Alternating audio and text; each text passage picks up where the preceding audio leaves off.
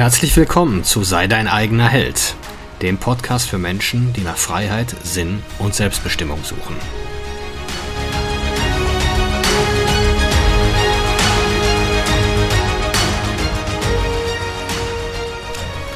Mein Name ist Marcel Manten, ich bin Familienvater und Unternehmer und in diesem Podcast möchte ich die Erkenntnisse und Lektionen mit euch teilen, die mich das Leben auf meinem Weg bisher gelehrt hat.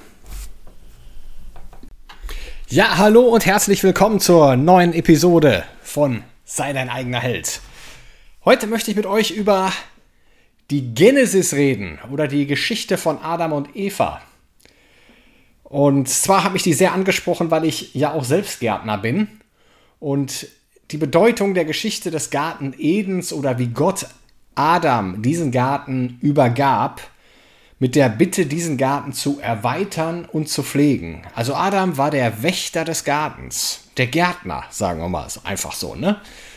Und in die Mitte hat dann der liebe Gott den Baum des Lebens gepflanzt. Das war ein Symbol dafür, dass dieser Garten ein Tempel sein sollte. Also und dann noch den Baum der Erkenntnis von mit dem Hinweis, dass äh, Adam und Eva da bitte nicht von essen sollen. Dürfen sie einiges da eines Tages, aber erstmal nicht, hat der liebe Gott gesagt. Und ja, die meisten kennen die Geschichte. Adam lässt äh, Eva lässt sich von der Schlange verführen und überzeugt dann schließlich Adam auch von äh, den Apfel von diesem Baum zu essen, woraufhin beide mit Schimpf und Schande aus dem Garten gejagt werden. Gott verflucht noch die Nachkommenschaft, also sprich die ganze Menschheit, und weist darauf hin, dass sie von nun an im Schweiße ihres Angesichts äh, das Angesicht der Erde blicken müssen. Also hatte weitreichende Konsequenzen diese Entscheidung. Und ich finde super schön an der Geschichte, dass sie ja eigentlich schon dieses urmenschliche Dilemma uns vor Augen führt. Kurzfristige Bedürfnisbefriedigung vor langfristigen Nutzen vor Sinn und Zweck zu stellen. Wir wissen ja alle, was für uns gut ist und wir wissen alle, was wir nicht tun sollen.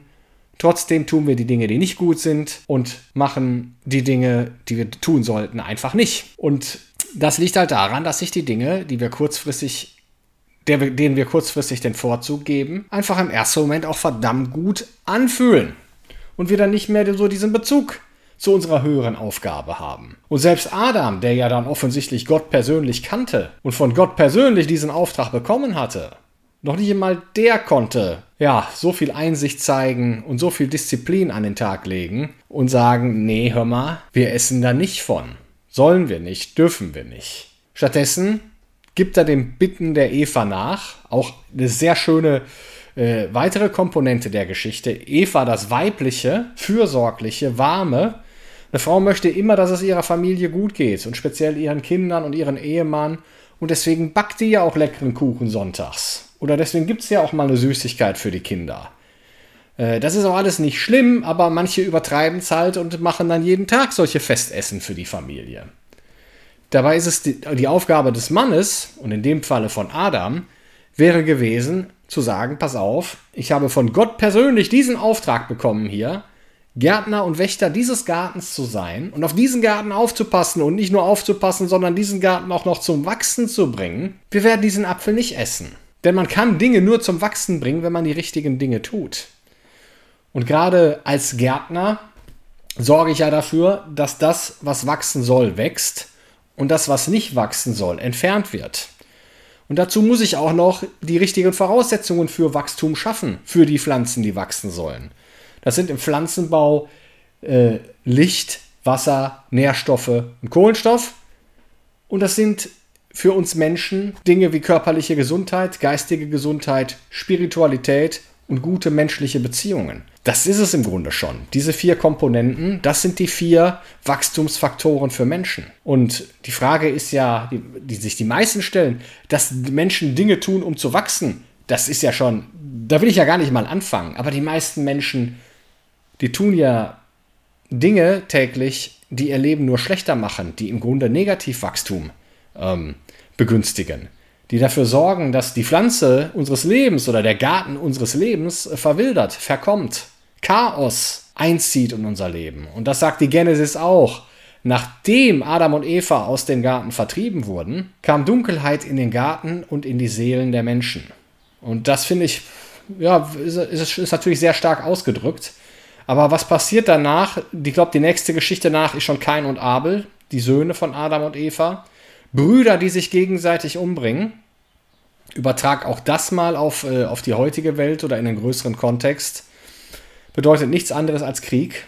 Menschen, die sich gegenseitig äh, bekämpfen, bekriegen, eben weil sie glauben, äh, dass jetzt in der kurzfristigen Bedürfnisbefriedigung oder irgendwo äh, was gäbe, was deren Leben besser machen könnte.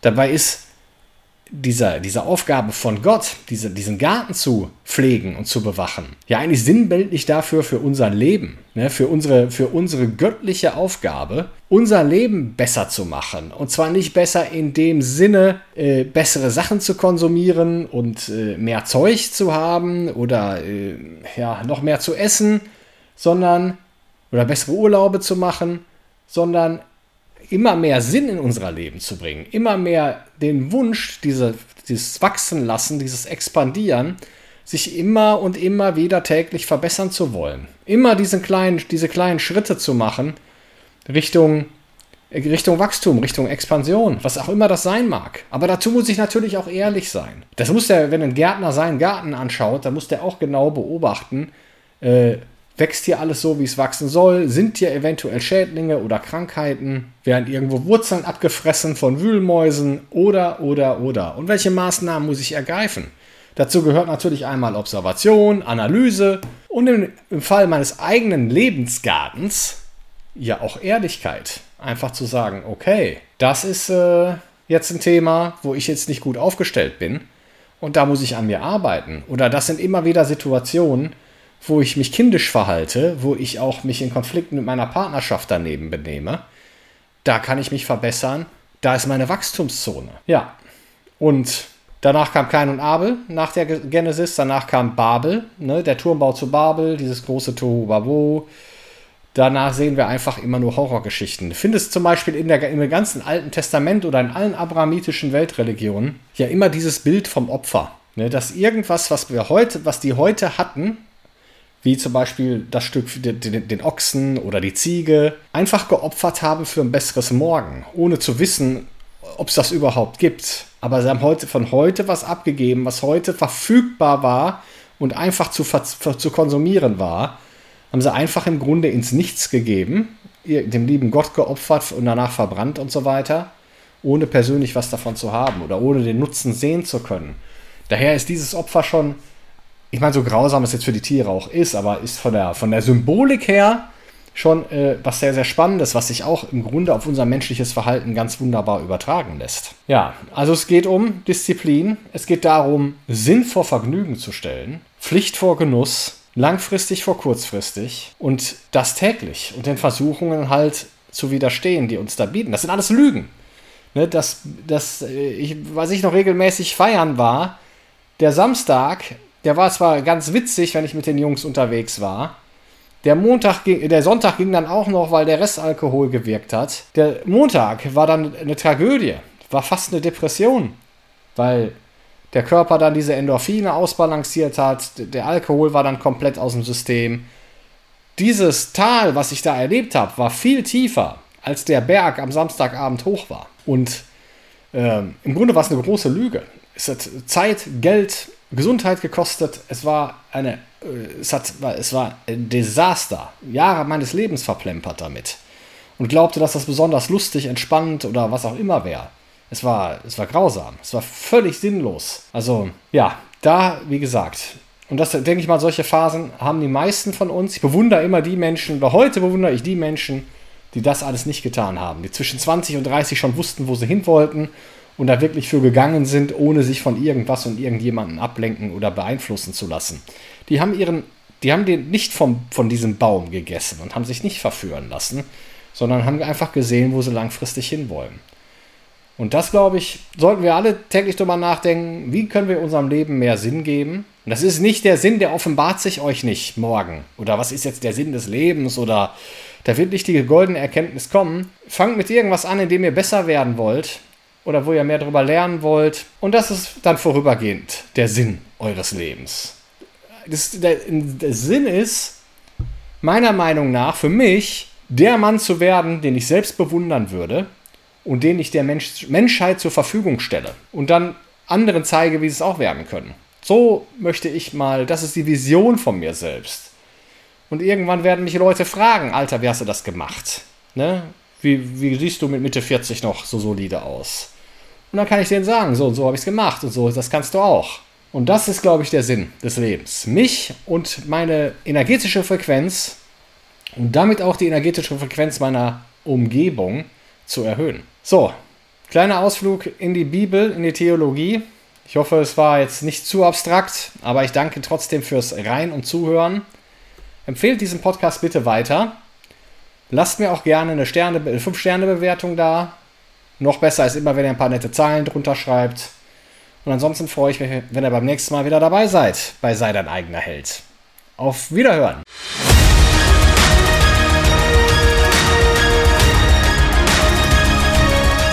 Ich danke euch fürs Zuhören. Würde mich freuen, wenn ihr den Podcast abonniert und beim nächsten Mal wieder zuhört. Empfehlt ihn auch gerne weiter. Bis dahin, ich freue mich.